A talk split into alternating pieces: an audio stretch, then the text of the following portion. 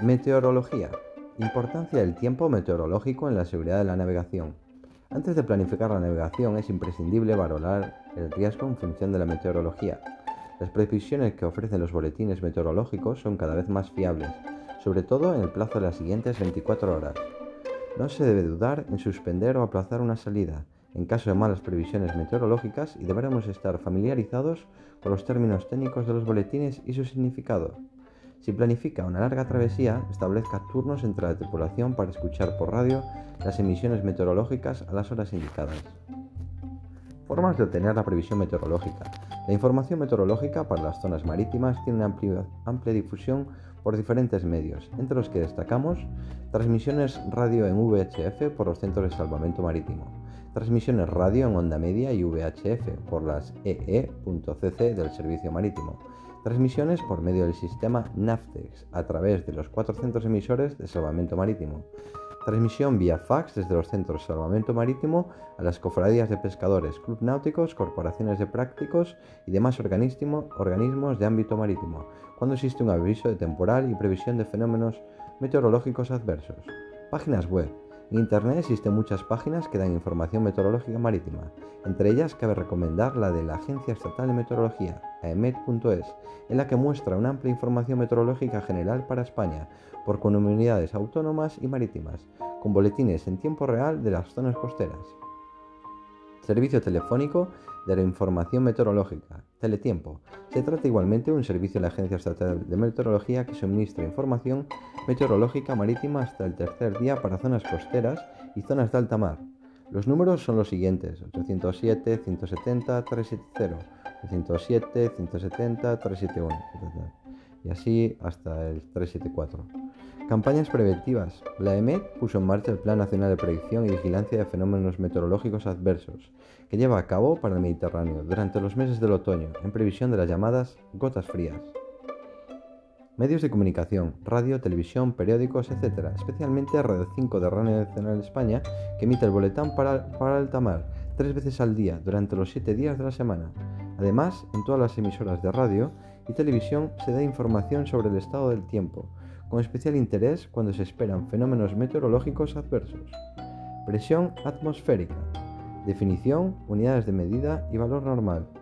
La presión atmosférica es el peso del aire sobre la superficie de la Tierra, consecuencia de la atracción que la Tierra ejerce sobre la masa de aire que la rodea. Pero este aire no tiene siempre la misma temperatura, por lo que las masas de aire suelen ser frías y calientes, siendo más denso las frías por las que tienen mayor presión. El Sol, al calentar las masas de aire, hace que éstas pesen menos por lo que ascienden, las cuales, cuando alcanzan cierta temperatura, se enfrían y al pesar más comienzan un movimiento descendente. El Sol no calienta toda la Tierra por igual, por lo que las masas de aire están en continuo movimiento, circulando el aire desde los núcleos de alta presión a los de baja presión. Internacionalmente se ha adoptado como presión normal al nivel del mar a 0 grados centígrados, una latitud de 45 grados. Las siguientes unidades de medidas. Presión normal es igual a 760 mm igual a 1013,2 milibares o HPA, hectorpascal, igual a 29,92 pulgadas, igual a una atmósfera. 1 mm es igual a 1,3 milibares o 0,039 pulgadas. 1 mb es igual a 0,75 milímetros igual a 0,030 pulgadas. Una pulgada es igual a 25,4 milímetros, igual a 33,86 mb. Medidas de la presión atmosférica con el barómetro aneroide. Es el instrumento para medir la presión atmosférica. Es el barómetro. Hay dos clases de barómetros. Los basados en el experimento de Torricelli, o sea, en la columna de mercurio. Esta clase de barómetros son solo usados en los observatorios ya que su conservación y su actitud de lectura presentan muchas dificultades a bordo de los barcos a causa de sus movimientos, de la influencia de la temperatura, conservación, vibraciones, etc. Actualmente en los barcos se usa solamente el barómetro aneroide. Los basados en las dilataciones y contracciones de unos tubos o cápsulas vacías, cápsulas de Bidi, que se llaman barómetros aneroides. En esta clase de barómetros hay que distinguir tres partes, el órgano sensible o cápsulas, que son cajas metálicas cerradas de superficie ondulada a las que se ha practicado un vacío parcial, mecanismo amplificador y la aguja y escala indicadoras. El barógrafo es un barómetro aneroide que registra con una plumilla las variaciones de presión sobre un cilindro que va girando accionado por un aparato de relojería. Sobre este cilindro se coloca un papel, graduado en milímetros y décimas con las 24 horas de cada uno de los días de la semana, y en él queda registrada la presión en cada momento. Entre sus funciones está la de medir las mareas barométricas. Definición de líneas isobaras. Al unir todos los puntos de igual presión atmosférica en un momento determinado, se forma lo que se denomina superficie isobárica. Una isobara será la línea de intersección de una superficie isobárica con la superficie del nivel del mar. La presión cambia rápidamente con la altura, por lo que para poder comparar es necesario que todas las lecturas tengan la misma base. Por este motivo, las previsiones de los mapas del tiempo están referidas a la presión del nivel medio del mar o sea, a 0 metro de altitud o mapas de superficie. La separación entre isobaras suele ser de 4 milibares.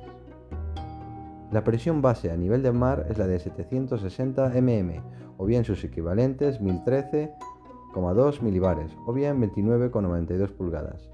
Pero en los mapas meteorológicos se toma, para redondear, la base de 1012 milibares como presión normal, por lo que todo lo que esté por encima serían altas presiones y por debajo bajas presiones.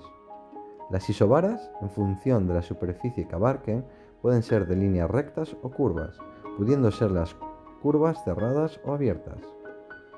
Se denomina gradiente de presión a la diferencia entre dos isobaras separadas 60 millas.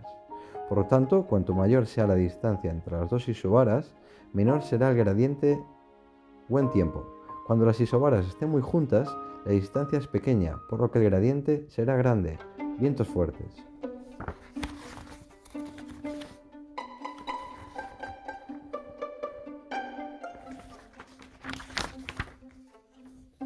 Temperatura.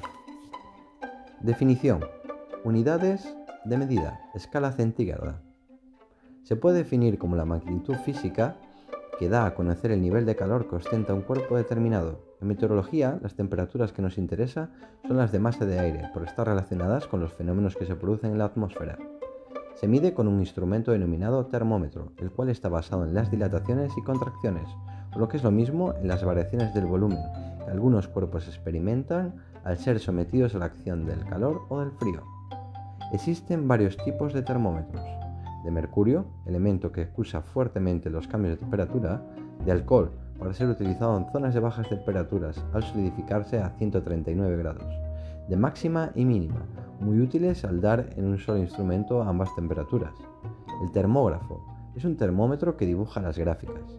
Existen varias escalas de medidas, como la de Fahrenheit, Reaumur, Kelvin o absoluta, Celsius y centígrada, siendo habitualmente la centígrada, que para efectos prácticos puede considerarse igual que la de Celsius, lo que se utiliza en meteorología.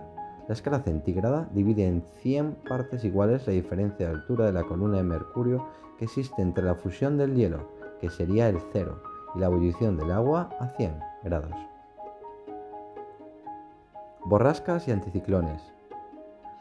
Borrascas, denominadas también áreas de bajas presiones o depresiones, son aquellas extensiones formadas por líneas de isobaras cerradas cuya presión es inferior a 1012 milibares o hectopascales. De entre sus características podemos destacar circulación del viento en sentido contrario a las agujas del reloj, circulación ciclónica en el hemisferio norte, gradiente de presión grande, por lo que las isobaras están muy juntas, poca extensión, disminución de la presión de la periferia hacia el interior, acompañada de fuertes vientos y precipitaciones sin nubosidad. Casi siempre son móviles y se trasladan de oeste a este a una velocidad de 25 nudos. En los mapas españoles se representan con una B, en los Estados Unidos e ingleses con una E, low, en Francia con una D, depresión, y en Alemania con una T, tief. Ley de Buy-Baloch. Poniéndose cara al viento, el centro de la borrasca estará en la dirección entre los 90 grados y 135 grados y hacia nuestra aleta de estribor derecha, en el hemisferio norte y hacia la izquierda en el hemisferio sur. Anticiclones. Denominadas también áreas de altas presiones, Son aquellas extensiones formadas por líneas de isobaras cerradas cuya presión es superior a 1012 milibares o hectopascales. De entre sus características podemos destacar circulación del viento en sentido horario, circulación anticiclónica en el hemisferio norte, gradiente de presión pequeño, por que las isobaras están separadas, gran extensión, aumento de la presión de la periferia hacia el interior, predominio del buen tiempo con vientos flojos o moderados. Se representan en las cartas meteorológicas con una A en España, Italia y Francia y con una H, High, en Estados Unidos e Inglaterra y en los alemanes, Hoch. Circulación general del viento en estas formaciones en el hemisferio norte. Se define como viento a las masas de aire en movimiento. El Sol calienta de manera desigual la Tierra, siendo la atmósfera la que recibe la mayor parte de este calor. El aire, al igual que cualquier gas, al calentarse se dilata, por lo que su volumen es mayor, peso igual a volumen por densidad, y en consecuencia su densidad disminuye y tiende a colocarse sobre las capas de mayor densidad. A mayor densidad corresponde mayor presión y a menor densidad menor presión. Por lo tanto, el aire circula de los núcleos de alta presión a los de baja. La circulación de viento se produce al desplazarse las masas de aire de los núcleos de alta presión a los de baja presión. No sigue un camino directo debido a una serie de elementos, entre las que podemos destacar el movimiento de la Tierra, fuerza geostrófica, la fuerza centrífuga de los movimientos circulares del aire y por el rozamiento con la superficie de la Tierra.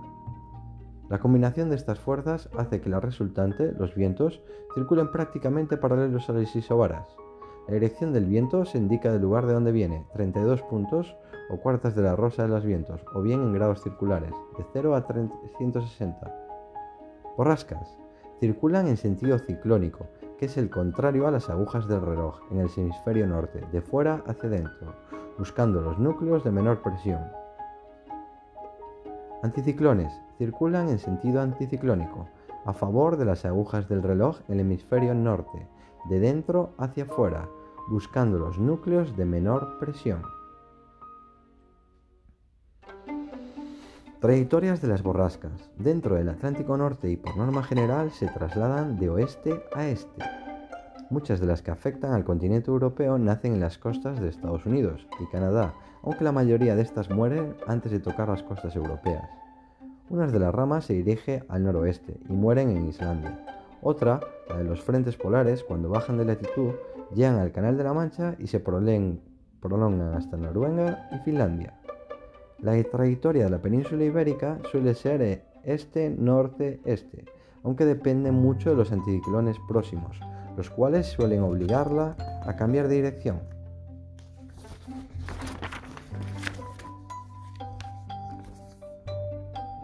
Viento.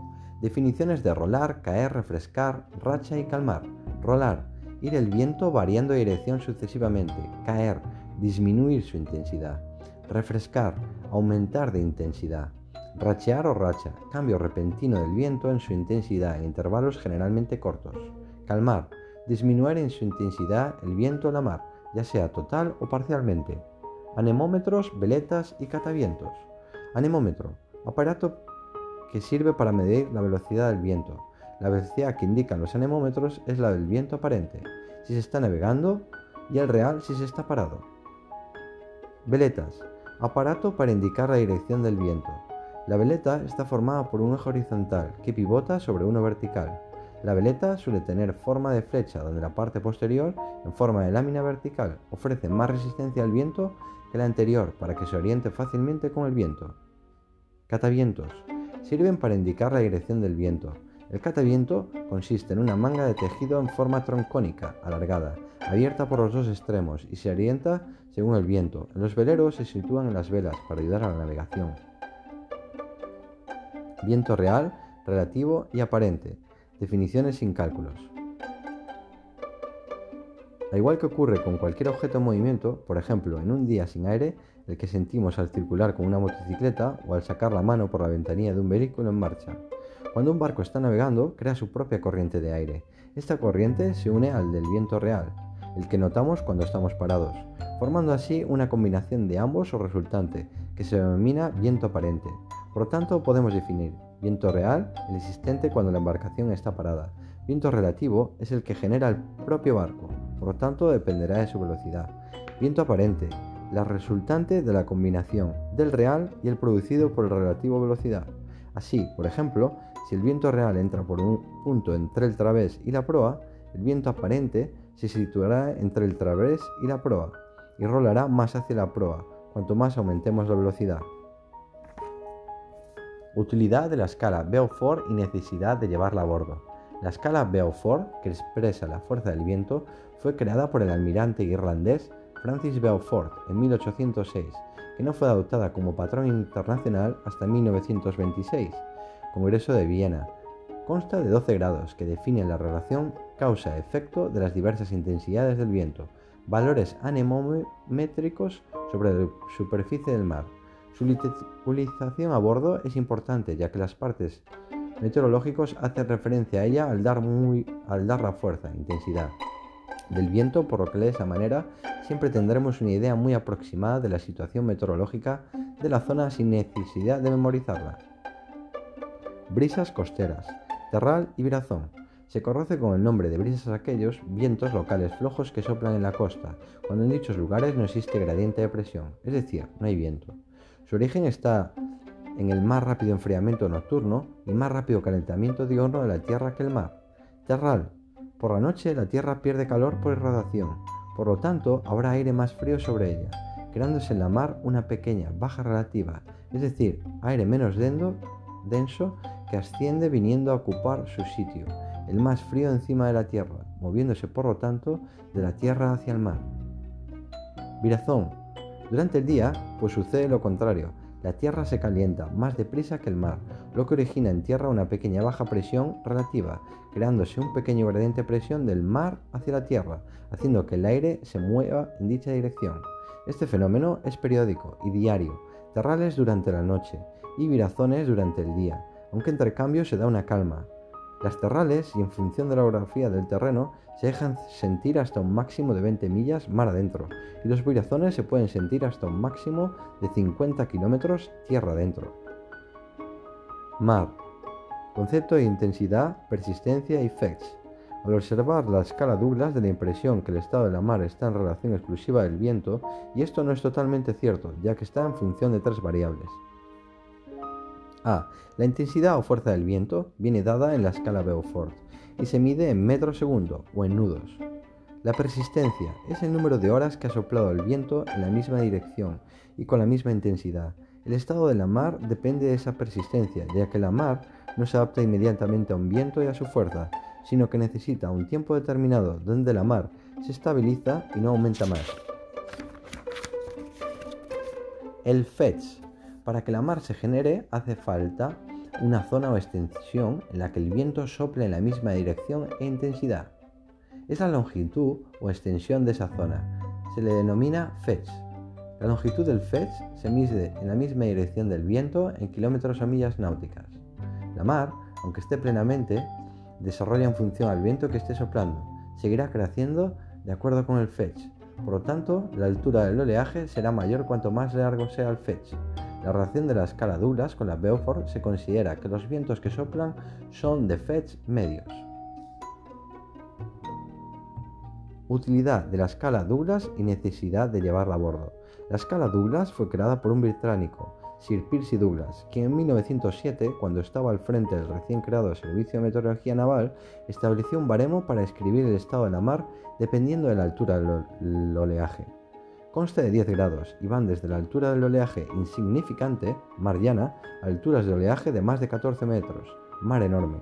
Aunque los partes meteorológicos hacen referencia a la fuerza o intensidad del viento, escala Beaufort, existe una relación entre ambas, por lo que podemos fácilmente ver su equivalencia y comprobar así las alturas de las olas en función de la intensidad del viento.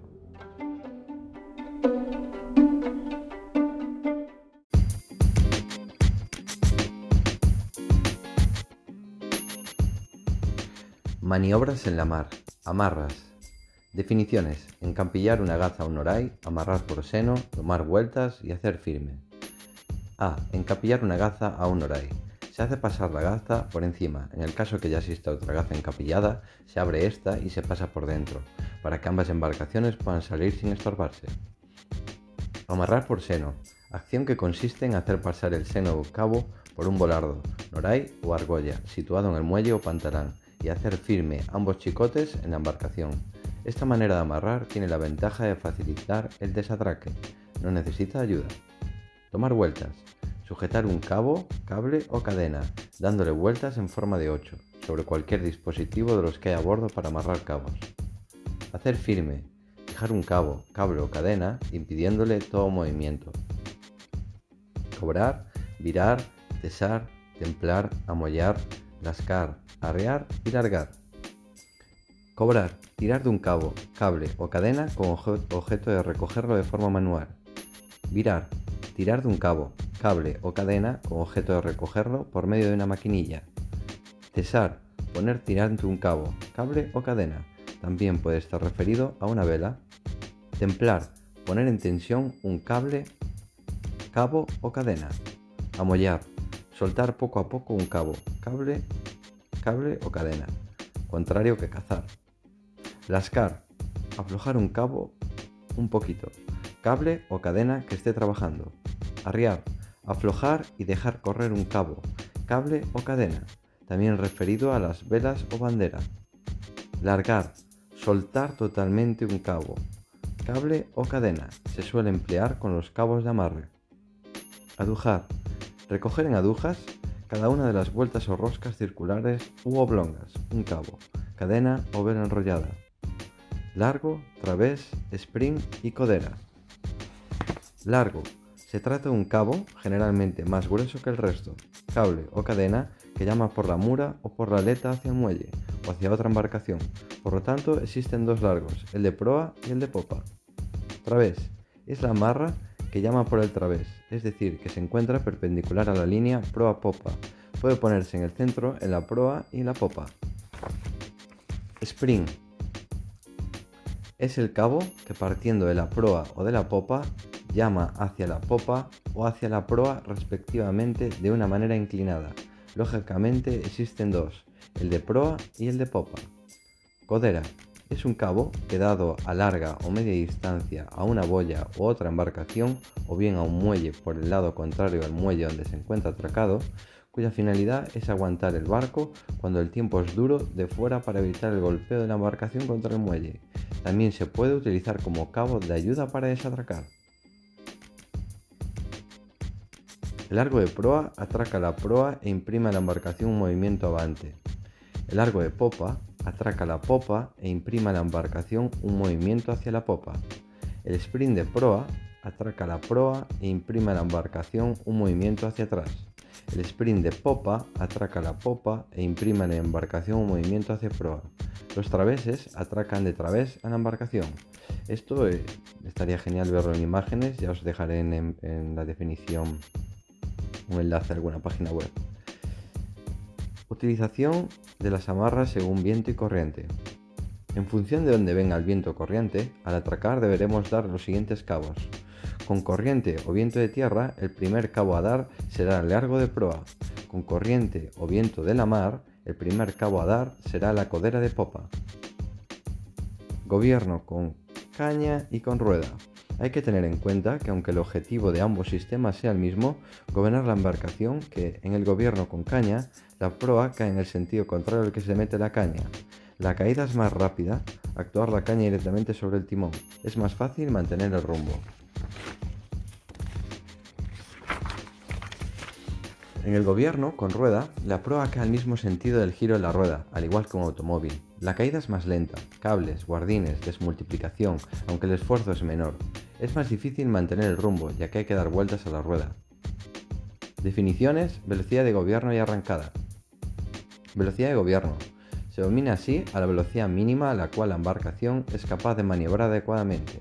Dependerá de una serie de factores, entre ellos la forma y profundidad de la pala, el número de palas de la hélice, así como su forma, por lo tanto, cada embarcación tendrá una determinada en función de estas circunstancias.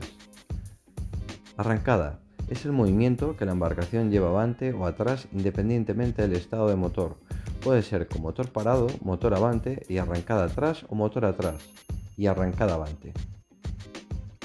Nombrar las tres fases de la curva de evolución en marcha avante y tener conocimiento de la importancia del rabeo de la popa.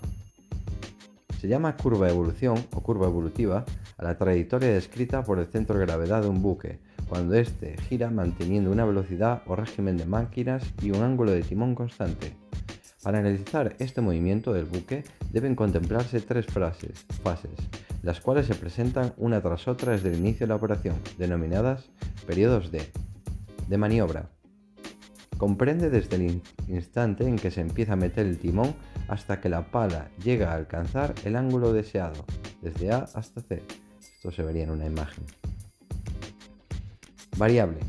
El ángulo del timón permanece constante, pero no se ha alcanzado el equilibrio dinámico entre todas las fuerzas actuantes. El movimiento del barco es variable. La trayectoria es curvilínea, será de radio decreciente. Uniforme. Se produce a partir del momento en que se alcanza el equilibrio de fuerzas exteriores y dura mientras que no se alteren las condiciones de máquinas y timón en las que se desarrolla la evolución, describiendo una trayectoria de radio constante. Es importante tener en cuenta el rabeo de popa y de la proa ya que cuando un barco vira, la popa se desplaza hacia un sitio y la proa hacia el otro, siendo la popa en realidad la que está siendo dirigida, aunque la proa gire. Existen evidentemente dos puntos o centros de giro, una marcha avante y otro marcha atrás. Estos centros están situados aproximadamente a un tercio de la proa en marcha avante y a un tercio de la popa en marcha atrás. Por lo tanto, cualquier evolución comienza por un desplazamiento considerable de la popa, por lo que hay que tener precaución para no golpear la popa cuando damos avante, ya que es la parte del barco que más se mueve. En un barco de 9 metros de eslora, por ejemplo, 6 metros se mueven a estribor y únicamente los 3 metros en proa se mueven a mabor. Evidentemente, en marcha atrás ocurre lo contrario, al desplazarse el centro de giro a un tercio de la popa. Efecto de la corriente de expulsión y de la presión lateral de las palas que se encuentre parada y sin arrancada, con el timón a vía y da marcha atrás. Con máquina avante, la corriente de expulsión en una hélice de estrógira incide sobre la cara de estribor de la pala del timón, por lo que tiende a empujar la popa a babor. Con máquina atrás, incide sobre la bovedilla de estribor, por lo que la popa es empujada igualmente a babor. Como regla general, esta corriente con poca arrancada domina la presión lateral de las palas, pero no con buena arrancada en la que dominaría, el efecto de la presión lateral de las palas. La presión lateral de las palas, aunque la hélice esté diseñada para impulsar el barco en dirección longitudinal, no puede evitarse que la rotación de las palas, al trabajar a mayor presión de agua en la parte inferior que en la superior, ejerce una cierta fuerza transversal que tiende a hacer girar el barco sobre su eje. Efecto inapreciable con buena arrancada avante, pero evidente a buque parado ociando. Con hélice de estrógera y máquina avante tenderá a llevar la popa a estribor y en consecuencia la proa a babor y con máquina atrás llevará la popa a babor. Efecto combinado hélice-timón. Arrancada avante y máquina avante. En este caso, la hélice aspira agua por su cara anterior y la expulsa por su cara posterior, hacia popa, por lo que sobre la pala del timón incide la corriente de expulsión de la hélice, que se suma a la corriente debida a la arrancada. Por tanto, la efectividad del timón aumenta. Arrancada avante y máquina atrás.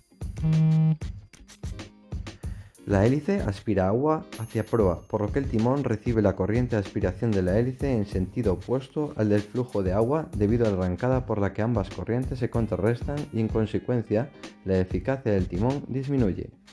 Arrancada atrás y máquina atrás. En este caso, la hélice dirige el agua hacia proa, por lo que el timón soporta la corriente de aspiración que se suma al flujo de agua debido a la arrancada, por lo que la eficacia del timón aumenta arrancada atrás y máquina avante. La hélice aspira agua por su cara de, proa y la lancia hacia popa. En el sentido del flujo de arrancada es de popa a proa, por lo que ambas corrientes se contrarrestan y la eficacia del timón disminuye.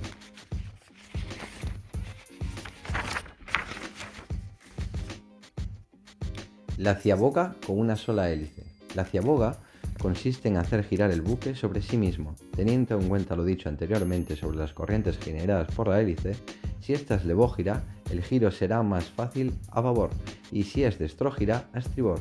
Vamos a suponer que la hélice es destrógira. En primer lugar, meteremos el timón a estribor y a continuación daremos poca máquina avante.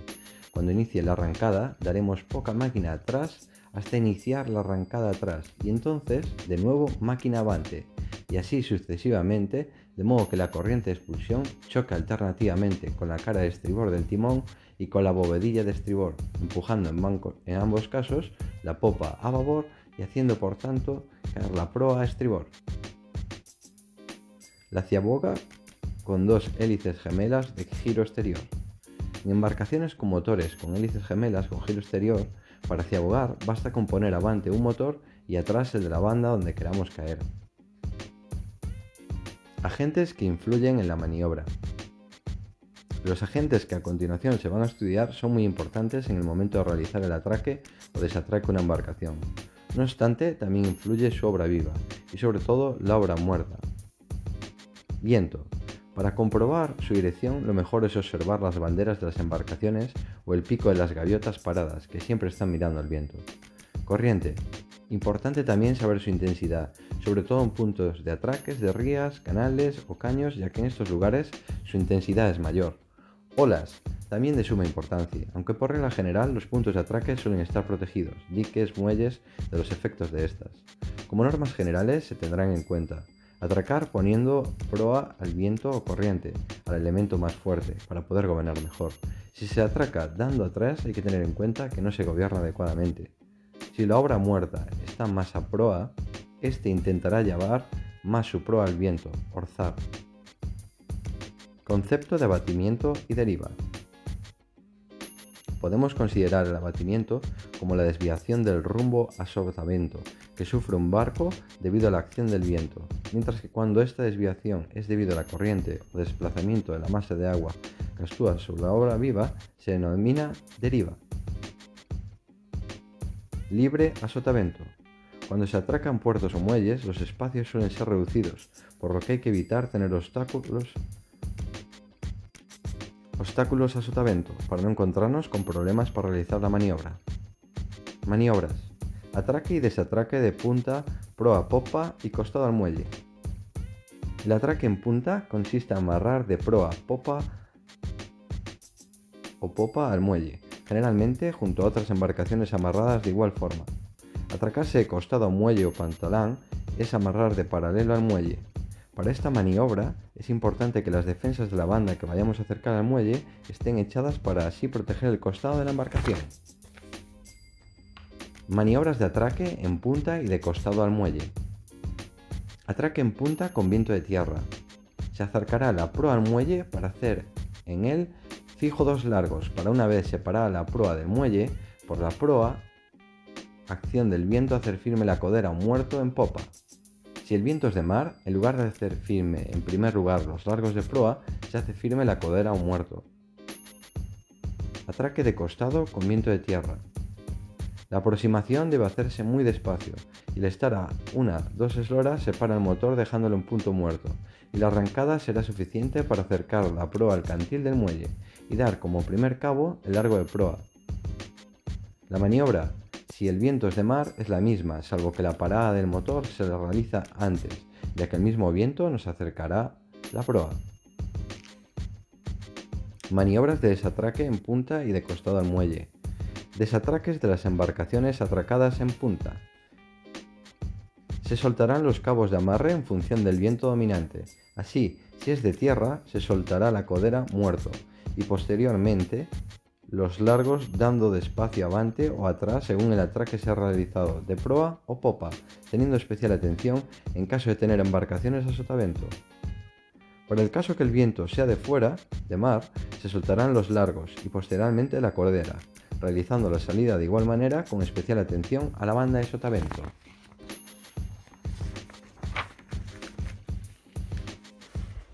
Desatraques de las embarcaciones atracadas al costado viento o correa o corriente por la proa o amura. En este caso, al empujarnos el viento por la proa, debemos evitar, evitar que la embarcación vaya atrás y golpee a otras embarcaciones. Para ello, alargaremos primeramente el sprint de proa y el largo de popa, lo que hace que la embarcación comience a separarse del muelle, largándose el resto menos el sprint de popa, dando avante muy despacio y con timón a la banda, y una vez salvada la embarcación de delante, soltamos el sprint de popa.